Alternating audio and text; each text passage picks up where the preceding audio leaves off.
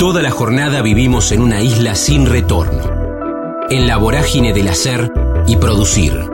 En el kilómetro cero del día tenemos más ganas de escuchar que de hablar. Ya fuimos patrios oyendo el himno. Ahora, animate a cruzar la frontera. Ezequiel Requejo, La Furia de Petrusa, el fútbol como lenguaje favorito, giras, canción homenaje a Maradona, la música como expresión visceral. Diego.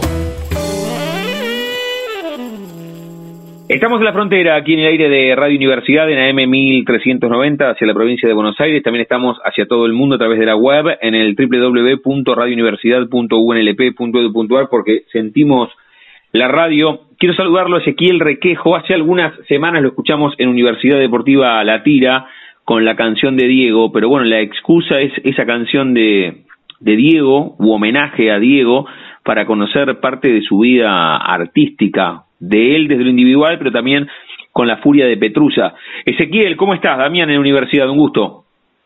Hola Dami, ¿cómo va eso? Buenas tardes, acá estamos, gracias por, por el espacio. Bueno, ¿cómo, cómo, ¿cómo viene todo este tiempo? Primero, antes de la canción, antes de la banda, ¿cómo viene este año y medio sin, sin poder presentarse, salvo cuando se, dio ese paréntesis entre septiembre del año pasado y enero, pero después vino la segunda ola. ¿Cómo, cómo vienen laburando? ¿Cómo venís vos desde lo, desde lo singular y cómo viene la banda en este tiempo de pandemia? Bueno, fue raro, ¿no? Porque veníamos ahí con un trajín tocando, haciendo giras, eh, veníamos de, de, de, tener bastante actividad durante el año y bueno, y nos, nos, nos agarró esta pandemia que pensamos que iba a durar poco, no fue así. Y bueno, y en, un punto al principio, no sé, arrancando haciendo algunos vídeos, viste, por Instagram, eh, pero bueno, después mucho en la composición, centrado en eso, porque no había mucho más para hacer tampoco, digamos. Eh, también viste con la sorpresa de, eh, de todo lo que estaba ocurriendo, y bueno, los ánimos iban fluctuando, pero por suerte se compuso bastante y bueno, y ahora hay 24 canciones ahí que esperan eh, salirse grabadas, entre ellas, bueno, esta, ¿no? La, la de Diego que, que, que pudimos pasar y, y también eh, nos encontramos con, también hay otro temita que, que, que, que lo, hicimos con Alberto Suero, que justamente hablando de Diego, es el que le compuso un poema, eh, el tema de Maradona a las pastillas del abuelo. Claro, sí, sí, sí, sí, espectacular es un tema muy conocido y yo justo con él volví a tratar en medio de la pandemia, le estaba, eh, siempre decíamos, che, hagamos algo, y, justo no enganchaba, viste, con, con las letras, no me veía, hasta que un día subió un poema que se llama Las Distancias, viste, lo subió a internet, y ahí me, me como que flashé con ese, y, y bueno, y justo compuse un tema, después en nos abandonó, ¿no? La verdad que estaba enfermo en medio de la cuarentena eh, y, y bueno, así que otro, otra de las obras a salir es este temita que para estos tiempos se llama La Distancia. Eh, y bueno, pero bueno, nos encontró así, ¿viste? Eh, rearmándonos y laburando y bueno, y por suerte en marzo pudimos pudimos tocar al menos, ¿viste? En medio de este de este caos por lo menos pudimos hacer un, un, un show acústico. Qué bueno, qué bueno que bueno, contanos cómo, cómo fue esa sensación, porque imagino que fue como la sensación de la primera vez que te subiste a un escenario.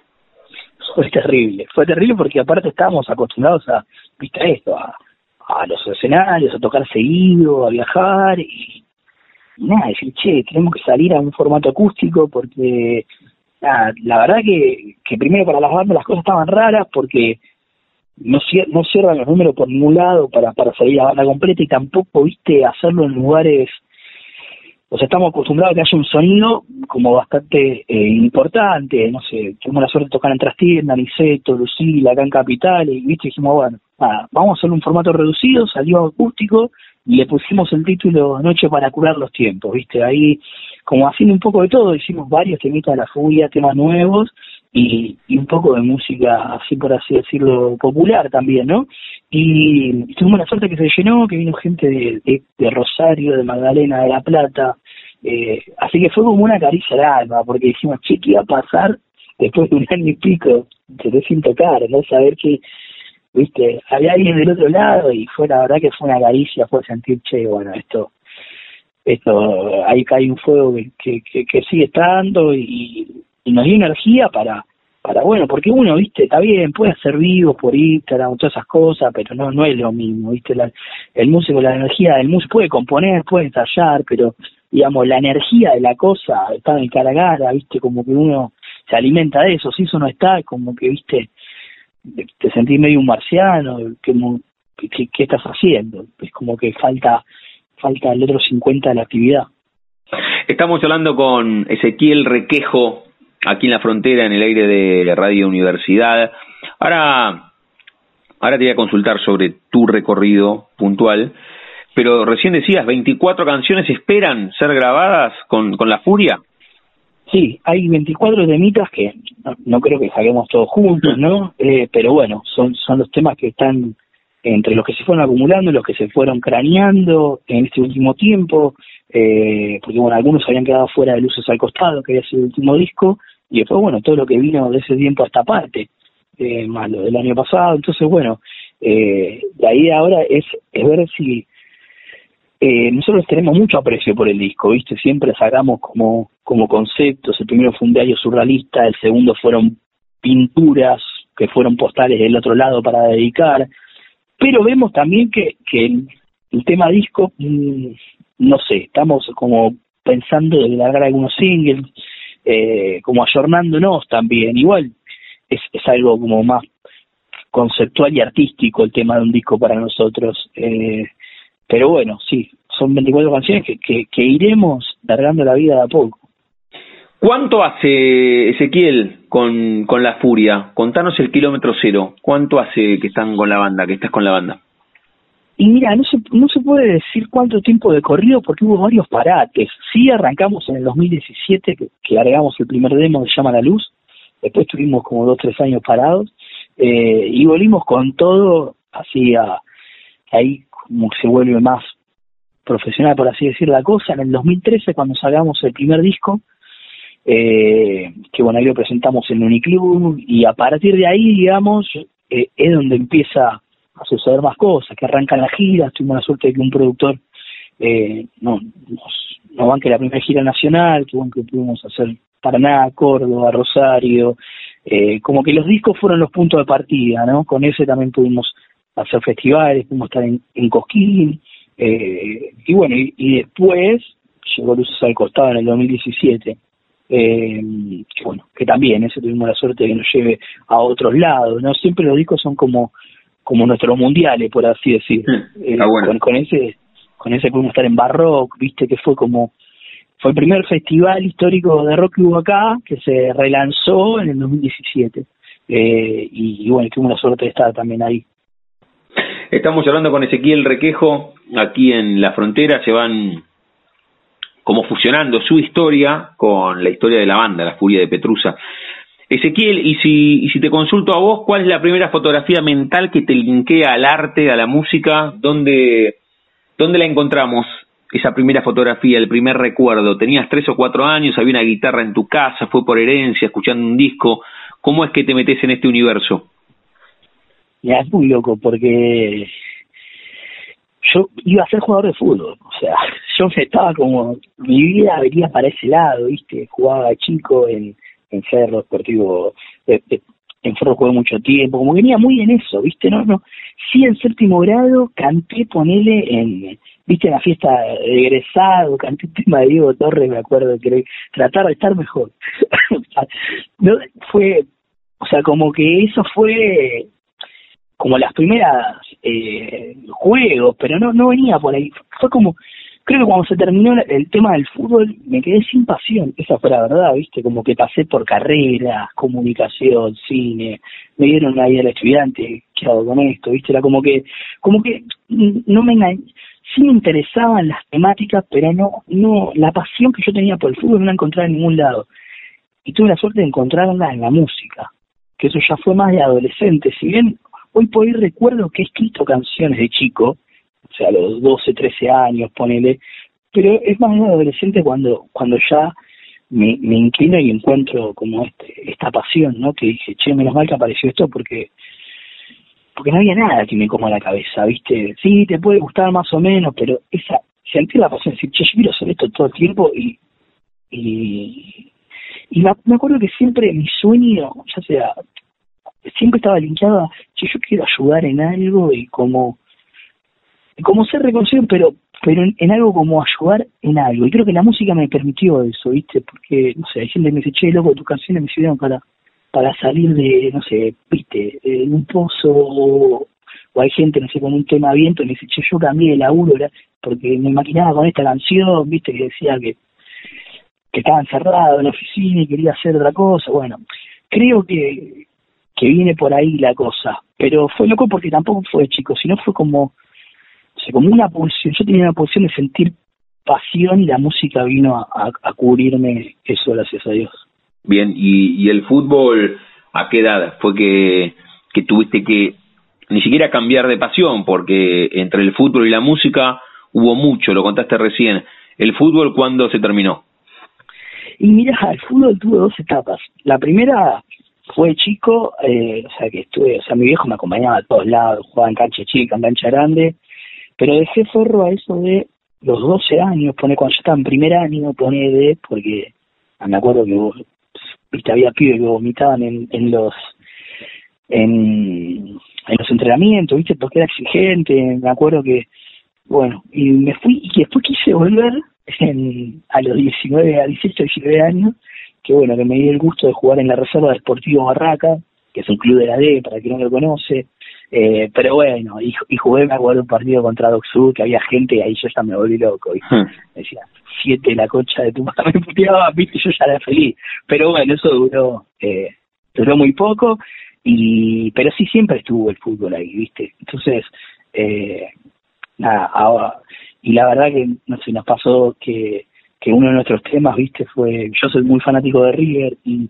uno de nuestros temas fue eh, en, el resumen ahí de, fin de año, de, de se por ahí con, con, que justo jugaba River la final contra contra Boca y bueno, y estaba el tema ahí musicalizando. Entonces, la, el fútbol y la música siempre se, se van cruzando, ¿viste? Entonces, eh, lo importante yo creo que es mantener una pasión, ¿no? Y la música vino a, darme eso, a decir, che, esto, esto te va a cubrir ese espacio. Mm.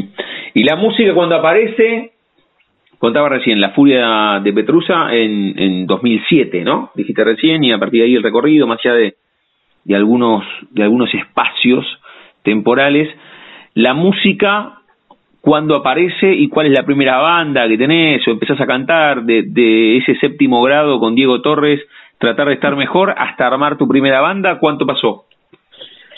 No, pasó un montón, no sé, eso fuera sido a los... Y a los... Mira, yo arranco en Brana Furia, es la primera banda oficial, porque yo antes tenía una banda que por suerte no tocó nunca, se llamaba La, la Vaca Shorton, imagínate, o sea, eh, que yo ahí tocaba la guitarra, ni siquiera la del compositor, creo que hacíamos uno o dos temas míos, pero nunca tocó en vivo esa banda, pero yo ya estaba con el sueño entre ceja y ceja, viste, los pibes decían, bueno, tranqui, eh, viste, se lo tomaba más relajado, vamos, viste, era como que no, no, no soñaban, y yo estaba sacado, o sea, yo, una vez que se me puso la música entre ceja y ceja, que bueno, que eso también agradecerle a, también al lazo que, he tenido con, con Piti de las pastillas, viste, yo en un momento fui a de ellos y ver, no sé, cuando la cosa recién empezaba para ellos, viste, y ver cómo, cómo era una vida en la sala de ensayo, que bueno, él, él me, también me apoyó mucho, viste, como que yo le mostraba las canciones, a él, a él, me alentaba, le gustaban, viste, yo en un momento me dije, che, yo no quiero ser manager, viste, voy a morir siendo manager y no, ni ahí, aparte era como que se veía que los chicos también le, iban a pegar, ¿viste? Y bueno, y ahí me fui como palpando de, de, todo, de todo eso, de toda esa cocina, de lo que es hacer canciones, de lo que es ser compositor y y bueno, y como que empecé a respirar eso y una vez que se me puso en la cabeza dije, yo quiero esto para toda mi vida y los sueños grandes, ¿viste? Un día vamos a tocar en Coquín y bueno, tuvimos la suerte de tocar dos veces y ahora lo que quiero es salido en el país, viste, hace poco tuvimos la suerte de que, de que sonamos en una radio de España, bueno, de a poco, pero pero lo, bueno es eso, como que como que la, la pasión, viste, tiene la misma intensidad y eso me deja tranquilo porque vivir sin pasión sería más complicado. Sí, sí, sin duda. Estamos hablando con Ezequiel Requejo aquí en la frontera, en el aire de Radio Universidad.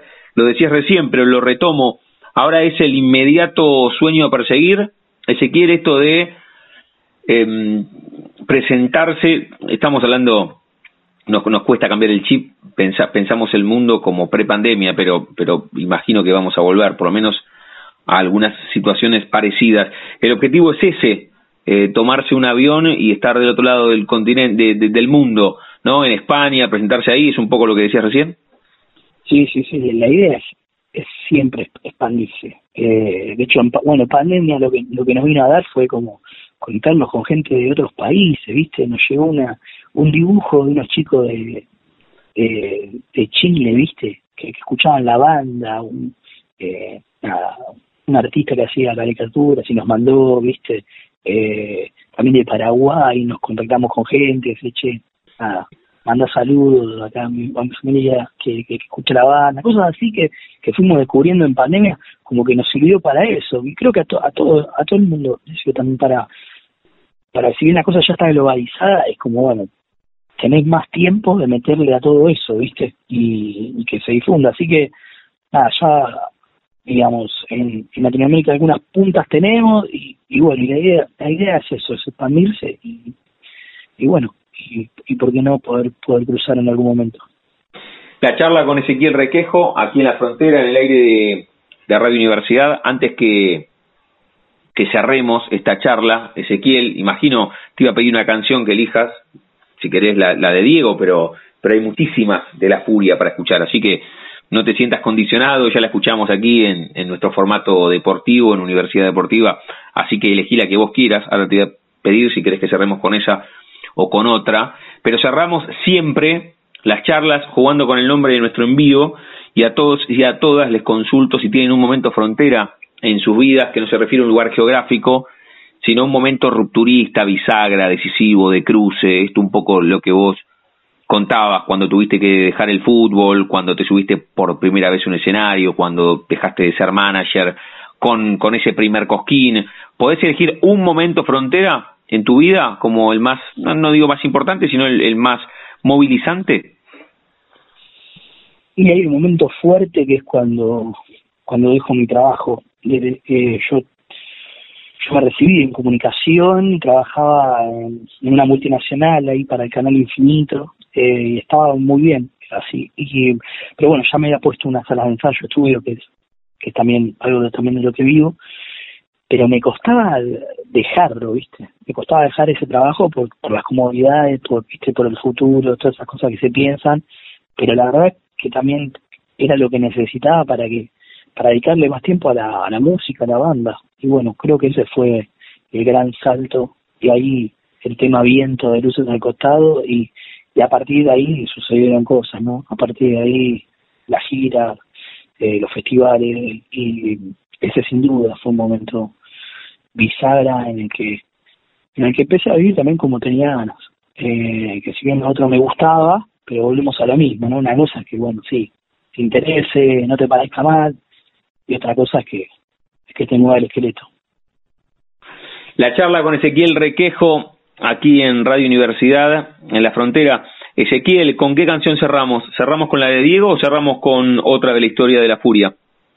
Eh, y la de Diego me, encanta, la que escuchar, o sea, para los que no saben, bueno, es, una versión informal, ya venía el tema con la banda completa, pero quiero que se empiece a escuchar porque creo que es el momento, es guitarra y voz pelado, pero pero sí, yo iría con la de Diego para que para que para que se empiece a orejear y creo que es un, es un lindo momento para recordarlo. ¿Cómo, ¿Cómo surgió? ¿Cuándo tuviste la necesidad de sentarte y escribirle una canción a Diego?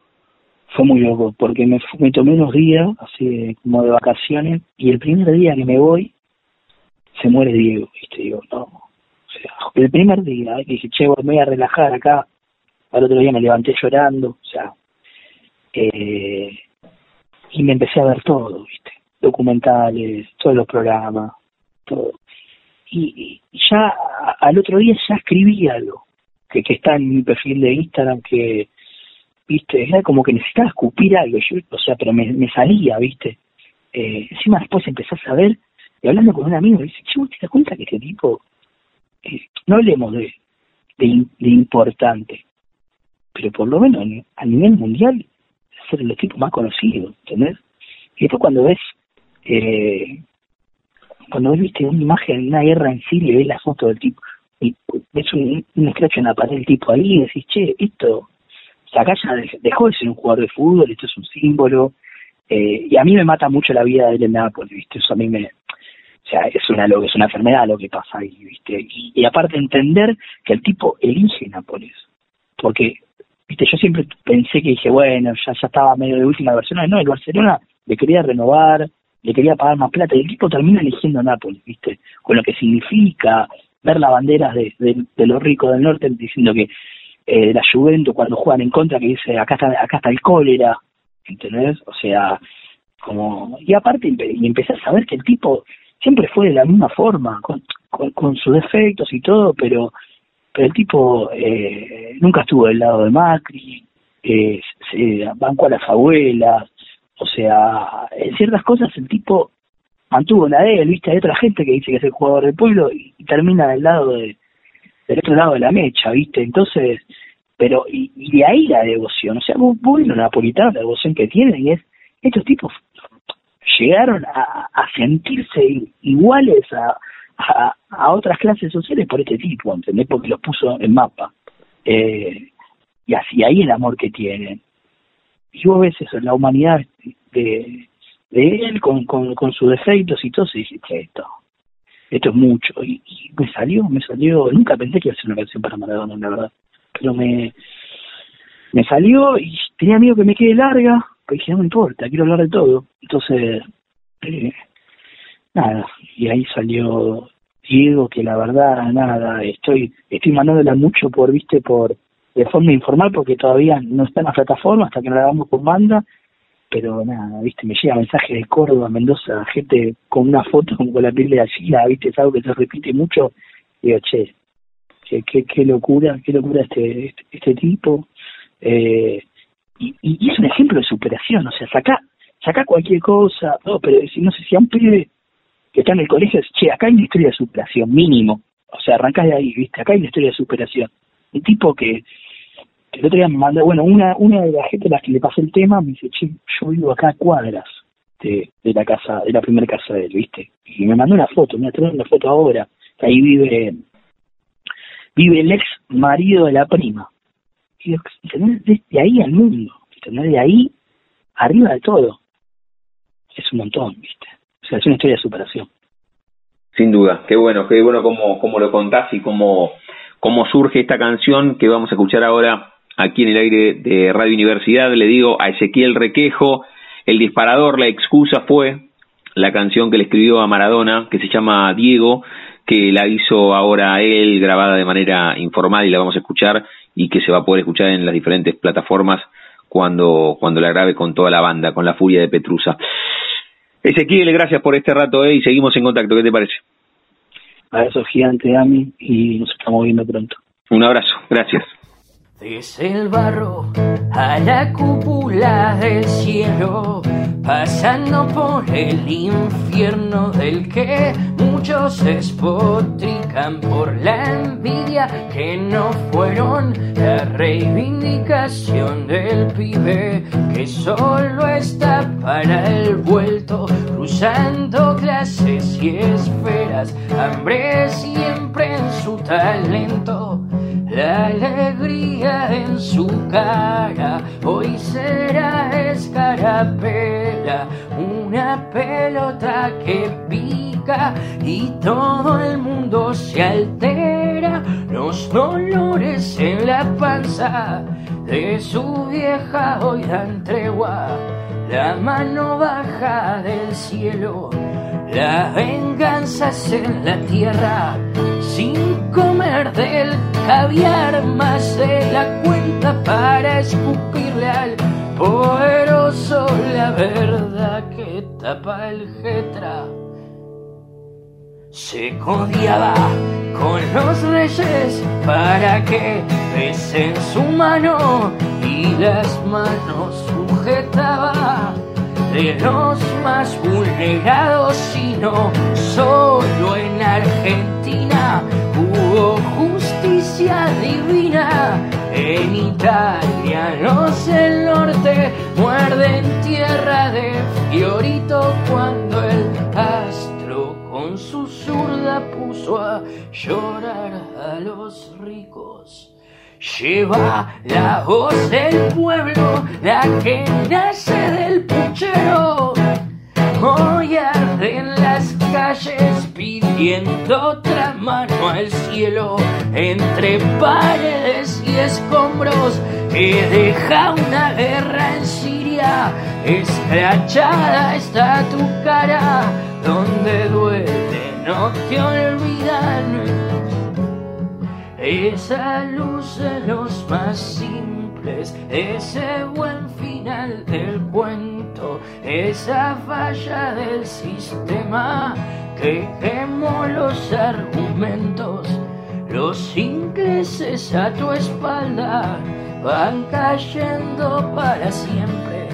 La venganza más honrada, vida después de la muerte, desde Queen hasta Gaddafi, desde el Papa hasta Fidel, todos persiguen lo mismo, tener la foto con él.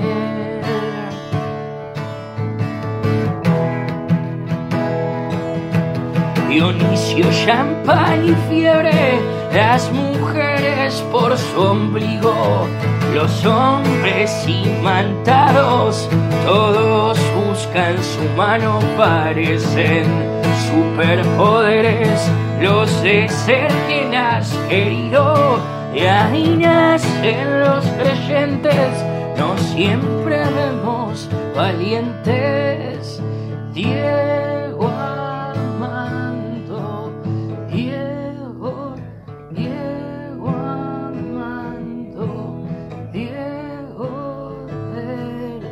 Gente. Elaboración de pastas frescas y pizzas para hornear, El Banquete. Somos un clásico en la ciudad desde hace 15 años. Hacenos tu pedido al 221-554-2004. Encontranos también en Instagram, El Banquete. Especialistas elaborando pizzas y pastas. La Frontera, el refugio de los que se animan a cruzar. Fernanda García Lao, escritora errática, teatro, actuación, muerta de hambre, tres hermanas, hostia en la misa, dolorosa, Madrid, deseo de crear, el rey de España en el Palacio de la Zarzuela.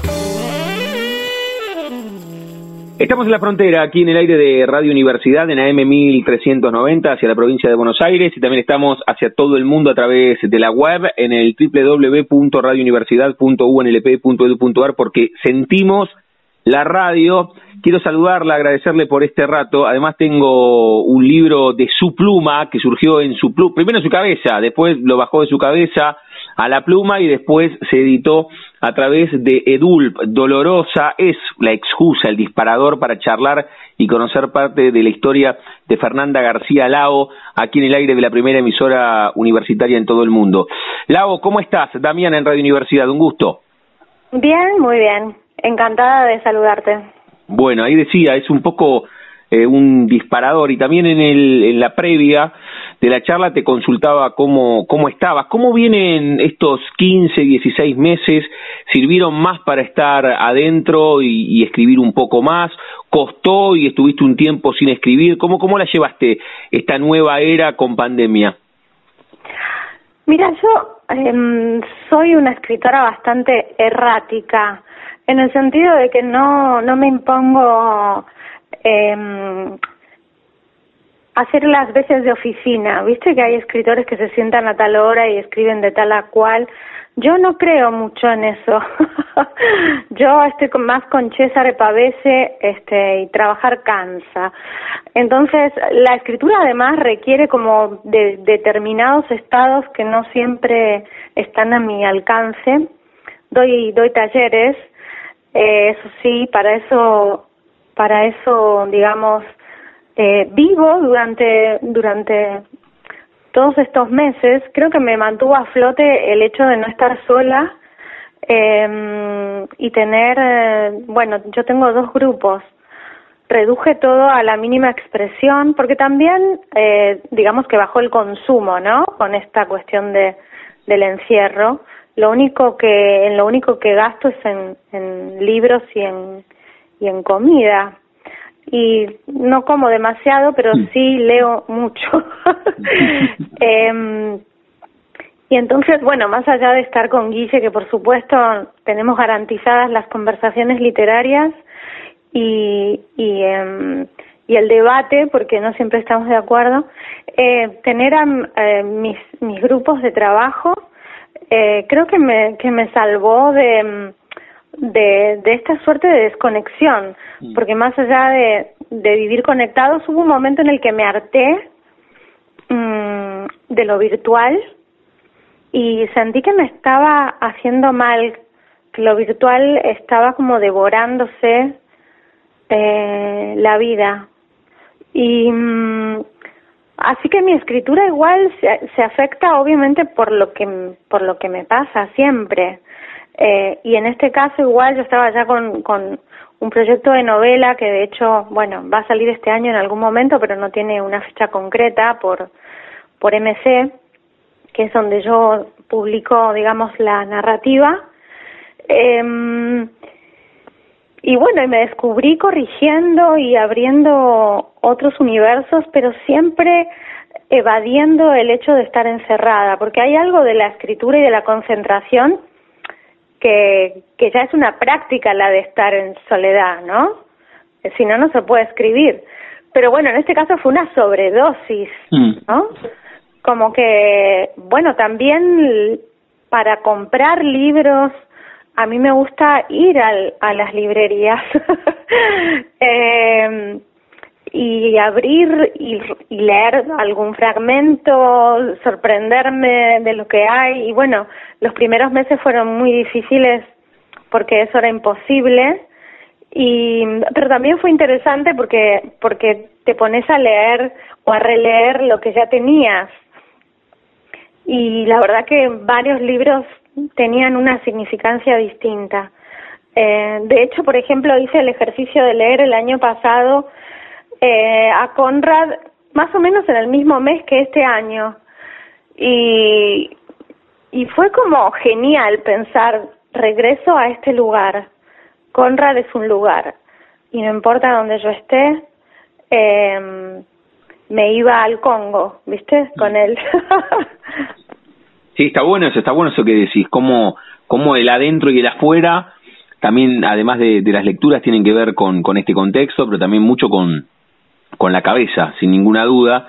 Estamos charlando aquí con, Fernanda García Lago en la frontera, en el aire de Radio Universidad. Ahora, podríamos meternos en eso, en alguno de los, de los títulos de tus libros publicados. Ahora vamos a volver, porque, porque también cuando vos decías Guille, hablaste de tu compañero y con él hablamos en un par de ocasiones.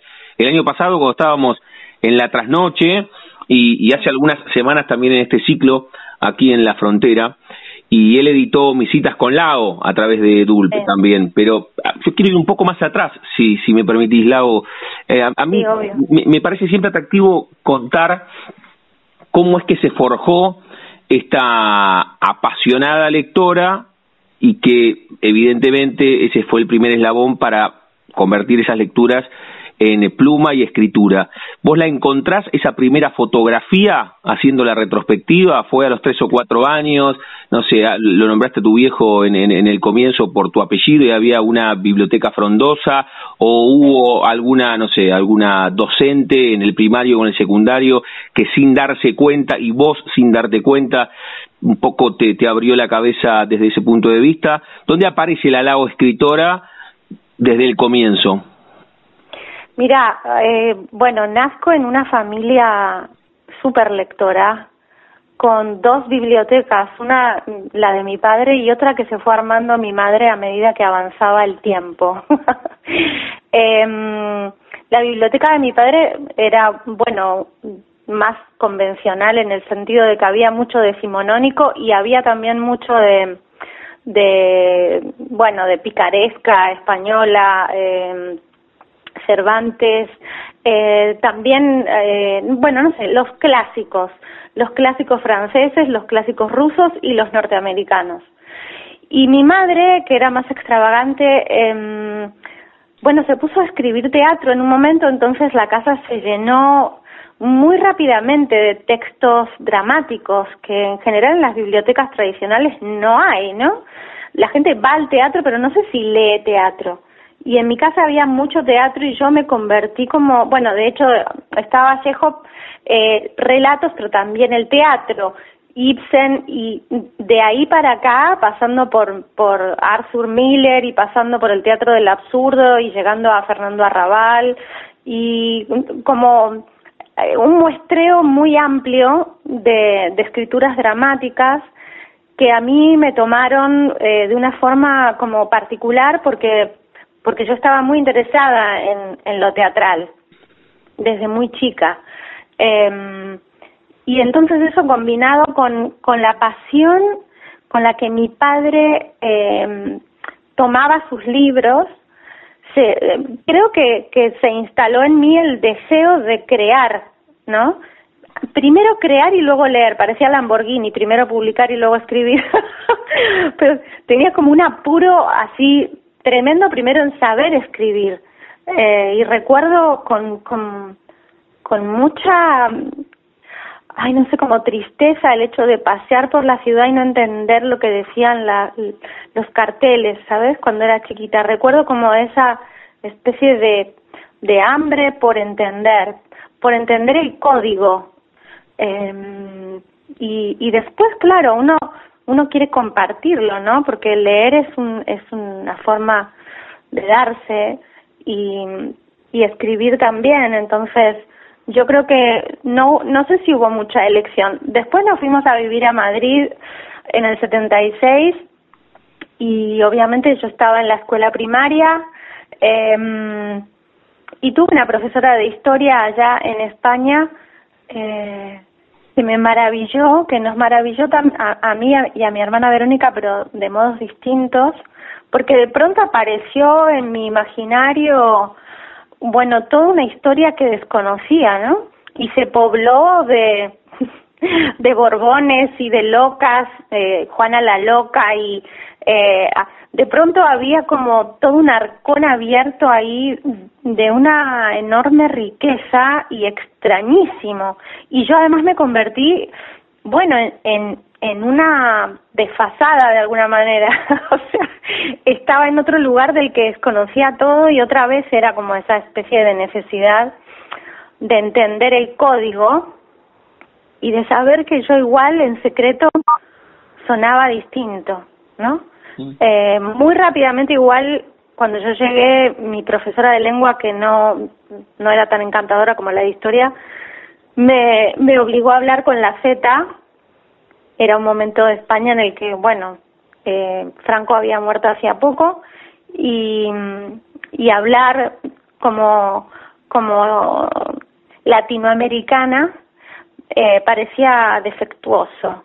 Y entonces te corregían, ¿no? Era como, como que, que me pusieron estas muletas que todavía llego, después ya con mucha ironía, pero mi feta es mía y, y no la devuelvo. Qué bueno, qué bueno esto que estás contando. Le digo a Fernanda García Lau, con esta estamos charlando aquí en la frontera, en el aire de Radio Universidad. ¿Y, y qué pasó cuando, cuando, bueno, primero pudiste leer ese código, ¿no? Esos carteles y contaste este viaje a Madrid y esas, esas docentes. ¿Qué, ¿Qué pasó cuando por primera vez escribiste y publicaste? Cuando te llegan cuando te llegan los libros, imagino que fue así, si no contame, a mí se me ocurre que, es parecido a lo que les pasa a los músicos, o antes les pasaba, ¿no? Con, con las cajas que venían con los CD en celofanados. Y, y lo mismo le debe pasar a una escritora, a un escritor, cuando vienen las cajas y te dan no sé cuántos, 10, 12, 15, 20, no importa. 20. Cuando, 20. Cuando, llega, eh. cuando llega la caja y en la portada dice tu nombre, después de todo este recorrido que estás contando, ¿qué te pasó? ¿Fue, fue, fue movilizante? ¿Sabes que no me acuerdo? mirá, todo, mirá todo el introito que hice y vos no te acordás. Lo siento, querido. eh, no, pero también, a ver, tiene, a ver, puede, ser que no haya sido, porque lo, estoy mm. pintando como si, como si siempre no, fuese para mí, por ejemplo, sí, no, para, yo recuerdo Eh, lo que pasa que, claro, eso no es que pasa de un día para el otro. Claro, Entonces, claro, está bien. Por ejemplo, a los 12 años ya en España escribí un poema y quedé seleccionada para un festival, no era un festival, era como eh, un congreso internacional de niños, de 100 niños de todo el mundo. Claro. Pero yo quedé ahí como española, ¿viste? Y ya era raro, yo había escrito un, un cuento contra el rey y, y justo nos llevaron a conocer al rey, al rey eh, en, en el Palacio de la Zarzuela, me conoce el nombre.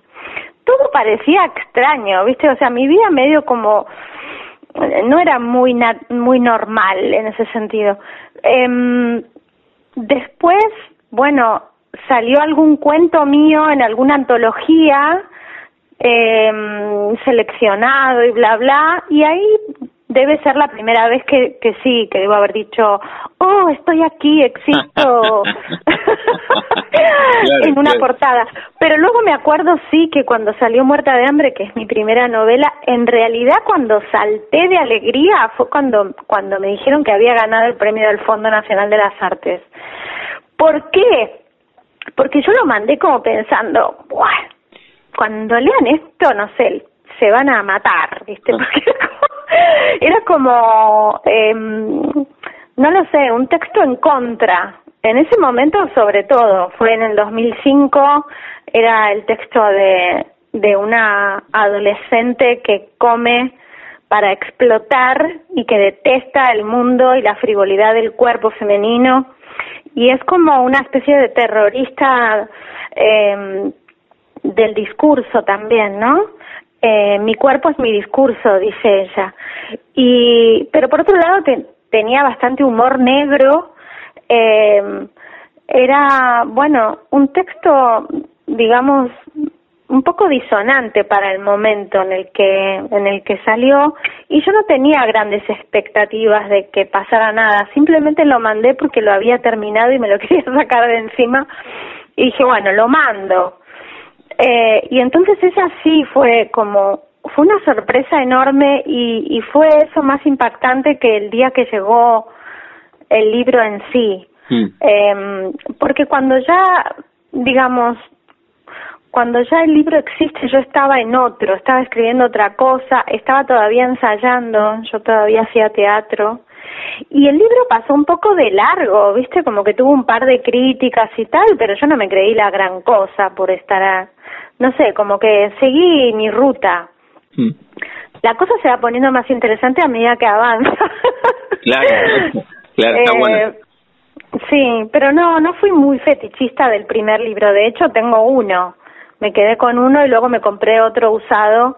Qué bueno eso me que parecía como demasiado poco. ¿Te compraste tu propio libro dónde estabas de, de- y lo, lo encontraste y lo compraste? Lo encontré y me lo compré porque decía muy subrayado. Era como que estaba re barato por eso, porque estaba como intervenido. Y yo dije, ¡ah! ¡Qué alegría voy a leer la lectura de otro! Qué bueno de eso, otra". ese, ese, ese círculo es espectacular. Sí, entonces lo compré.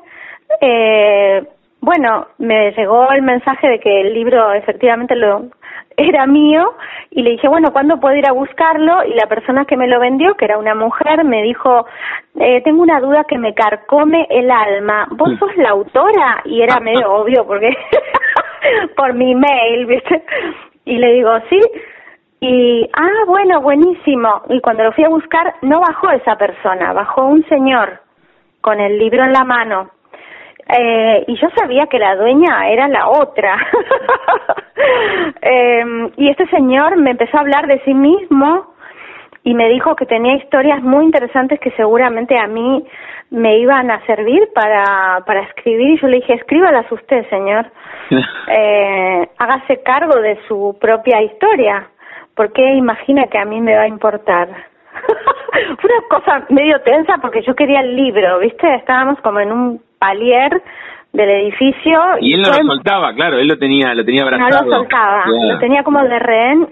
Y, y bueno, y, y cuando me fui me quedé sola con el libro, eh, me puse a rastrear lo que esa mujer había subrayado y fue muy impresionante.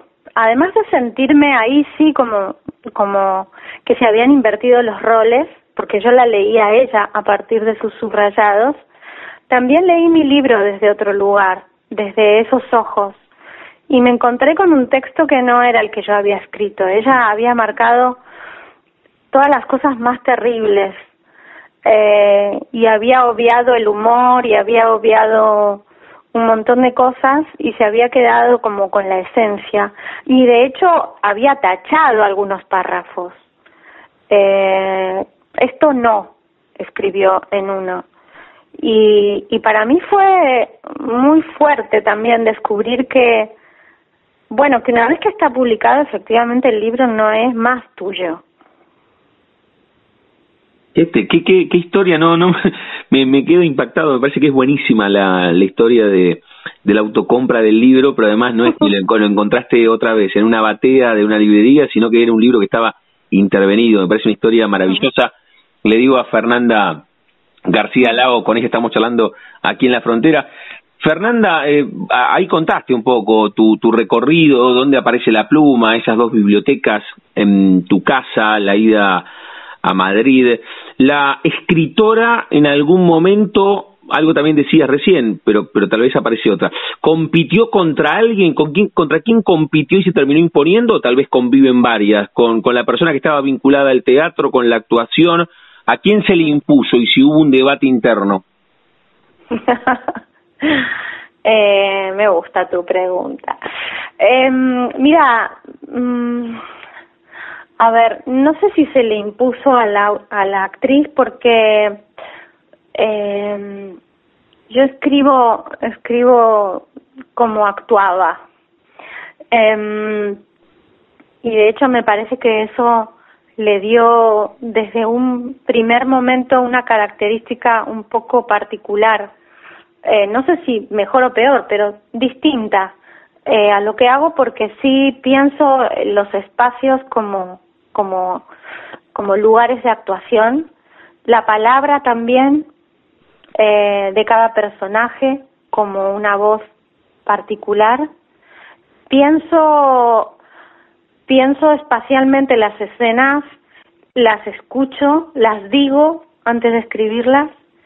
Eh, entonces, creo que es una colaboración eh, la que la que hago una o una mediación entre la autora y la y la actriz o la persona de teatro porque también dirigía eh, pero en todo caso se complementan y se y, y se enriquecen. Mm. Eh, cuando yo cuando yo hacía teatro usaba mucho la improvisación.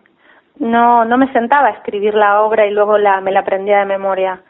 Eh, y cuando yo no actuaba y actuaban los demás tampoco. Yo yo planteaba una situación, nos poníamos a improvisar y a partir de ahí después yo extraía lo que me interesaba y lo que no quedaba fuera.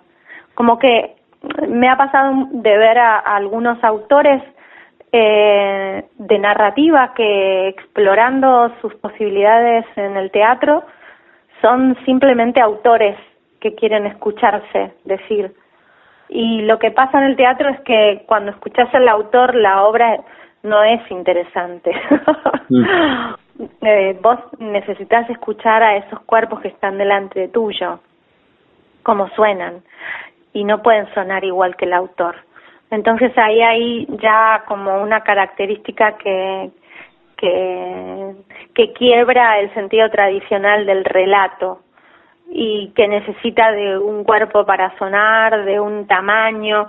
A mí me pasó, me pareció muy loco, por ejemplo, con Muerta de Hambre, que, que sí, que es una, es una joven que pesa como 100 kilos y bueno, yo soy chiquita y petiza, eh, y sin embargo surgió a partir de un traje de goma espuma que yo había pedido para hacer un personaje en, en una nada en un, en un programa en el que yo estaba trabajando. Y cuando me introduje ahí o me puse esa ese cuerpo de goma espuma para hacer algo que yo había escrito no podía respirar. Y empecé a pensar y asociar distintas cosas a partir de ese cuerpo y, y pensar si yo era quien era por, por, por, bueno, por lo exterior de mí o si, o si mi esencia no tiene nada que ver. Eh, pero bueno, ser mujer, blanca, bla, bla, bla, es una marca, eh, ¿no? Me parece que está interesante cuando uno se puede salir de su marca, cuando uno se puede desmarcar, cuando, cuando te pones a pensar como otro o como otra. Eh, y la verdad es que aunque se cuelen cosas personales siempre en lo que escribo, eh, lo que me alimenta siempre son los demás.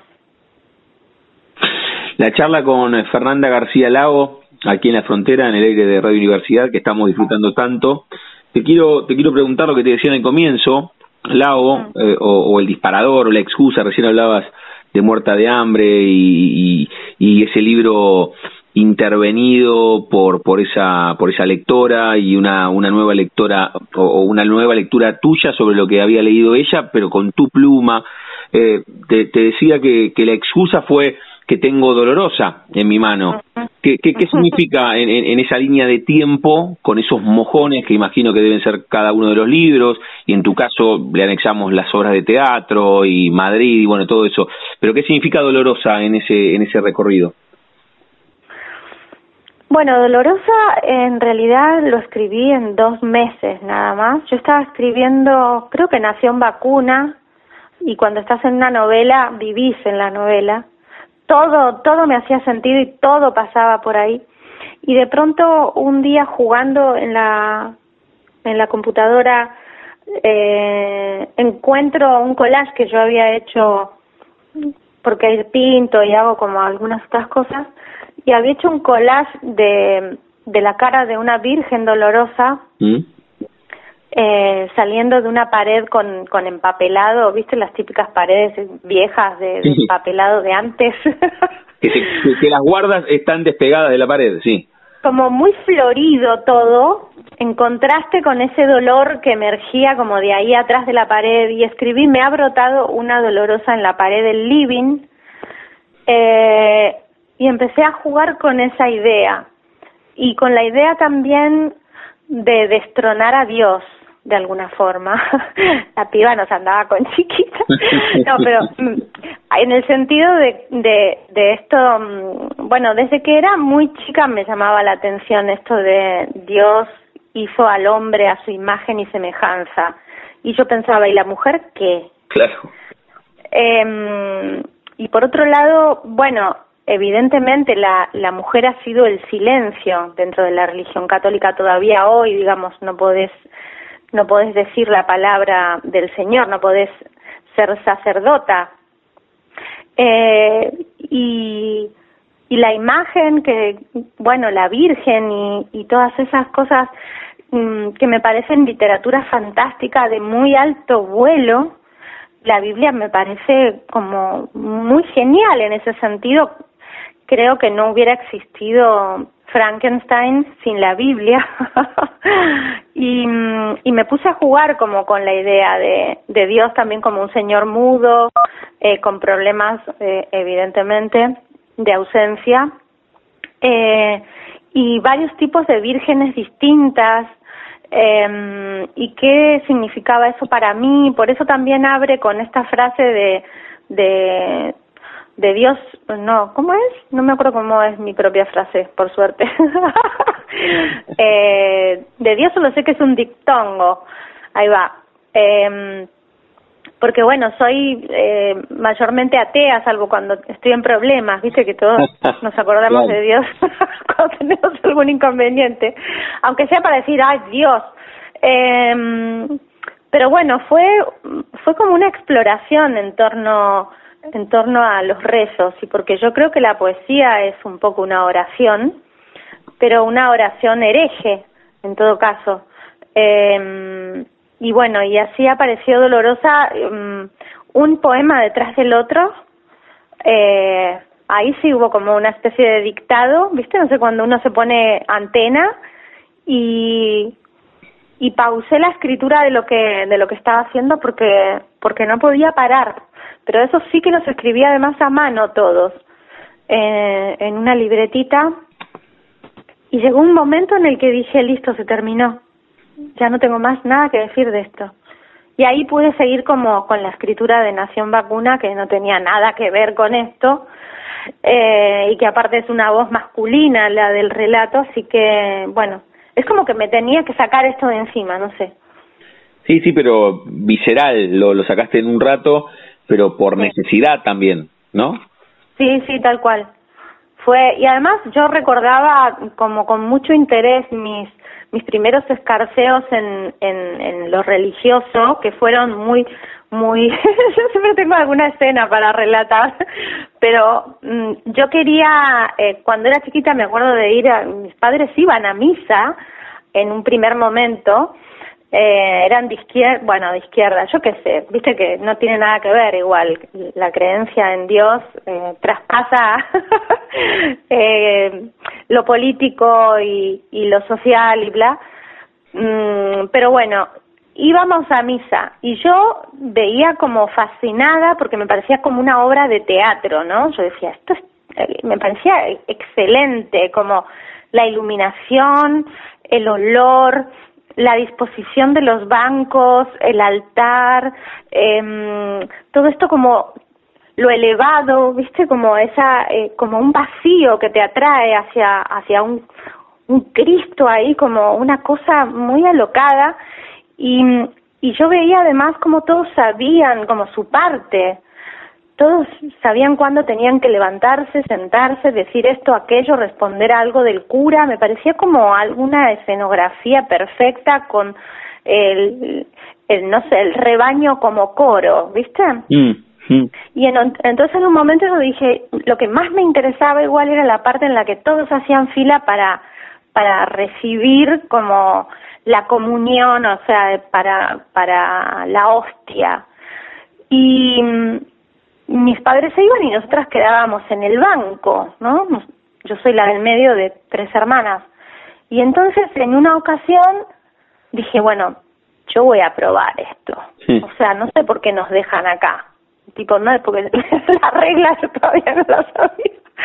Entonces agarré a mi hermanita más chica, que debía tener, no sé, dos, tres, y me puse en la cola y bueno, iba avanzando y nadie me decía nada, con lo cual dije, lo estoy logrando, tipo, estoy llegando y cuando llego, eh, el cura me mira directamente a los ojos y me hace como un gesto de que me salga de la fila. Y yo me sentí humilladísima, dije, ¿por qué no soy digna? Como, entonces luego me vino a dar una charla y me dijo que yo todavía no estaba preparada y que tenía que esperar a ser llamada, ¿no? Y a mí me pareció como una insolencia de esa parte. este, llamada por quién, digo, pues aquí llevo no sé cuántos meses viniendo y no me llama nadie. como que, eh, pero viví como muy, muy eh, poéticamente y, y, y teatralmente el, el momento y siempre me quedó como esa esa necesidad de regresar a, a bueno a estas cosas. Me colé también en algunas misas ahora porque yo ya no recordaba cuando fui a escribir Dolorosa me metí en un par de de, iglesias que estaban en misa eh, y bueno y fue muy interesante igual como hacer ahí eh, número. Siento como que que hay algo, en realidad si sos creyente debe ser hermoso, debe ser hermoso, pero yo no, no tengo, no tengo esa opción, viste, no, lamentablemente. Sí, sí, sí, no, no se trata de una elección, sino que, claro, lamentablemente está, está buena eh, esa, esa definición. Le digo a Fernanda García Lago, con ella estamos charlando aquí en el aire de Radio Universidad en la Frontera.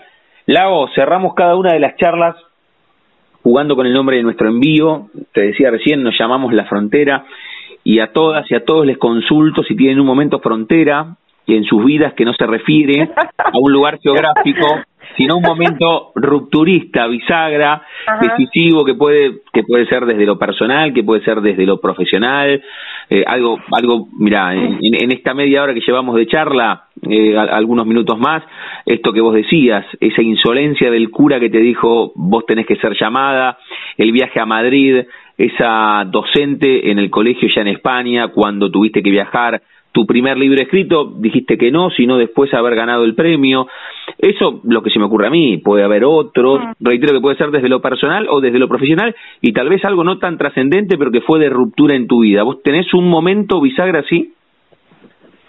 Es que, como decías, tengo, creo que mi vida es una bisagra. Mm. Eh, y por otro lado, la frontera ha sido, obviamente, marca, porque yo después volví para acá y me fui de nuevo a España y he vivido en, en, en- en ese borde mucho tiempo, pero para mí, eh, en realidad, así como, como yo me puse en una fila que no, que no me era propia, creo que la escritura es desobedecer la frontera. Mm. Y lo que intento hacer con cada libro es eso. A veces creo que hasta me sale. está buena, está buena la definición. Sí, te sale, te sale. Está buenísimo, está buenísimo. María Fer- eh, María García Lago, aquí en la frontera, en el aire de Radio Universidad. María, no, Fernanda. Fer- dije, no sé por qué dije, te dije todo, no, Fer- no sé por qué se me cruzó María, porque hablaste de la Virgen y se me cruzó, mira, Eh, con, con Fernanda García Lago charlamos aquí en la frontera y fue un, un placer enorme conocerte a través de esta, de esta charla, primero a través de tu libro, de Dolorosa, y, y gracias por, por esta, por esta charla, pero además por, por las cosas que contaste, Hay- hay algún- la, la- la historia del libro que, le que te, que te autocompraste me parece deliciosa, me parece que es maravillosa. Bueno, gracias. Gracias a vos por la, por la charla. ¿eh? Lago, fue, fue un placer enorme y Igualmente. bueno, seguimos en contacto y, y- y te mando un beso enorme y gracias por este rato. Dale, otro para vos. Chau, Un beso chau. a todos. Pasaporte en mano. Noctámbulos con la radio abajo de la almohada. Equilibristas entre el ayer y la ilusión de mañana. Somos La Frontera. Idea y conducción, Damián Zárate. Idea y colaboraciones, Julián Álvarez. Producción de notas, Puma Gaspari. Edición y postproducción, Juan de Vega. Idea sonora, voz y edición, Diego Carrera. Voz artística, Pablo Dupuy.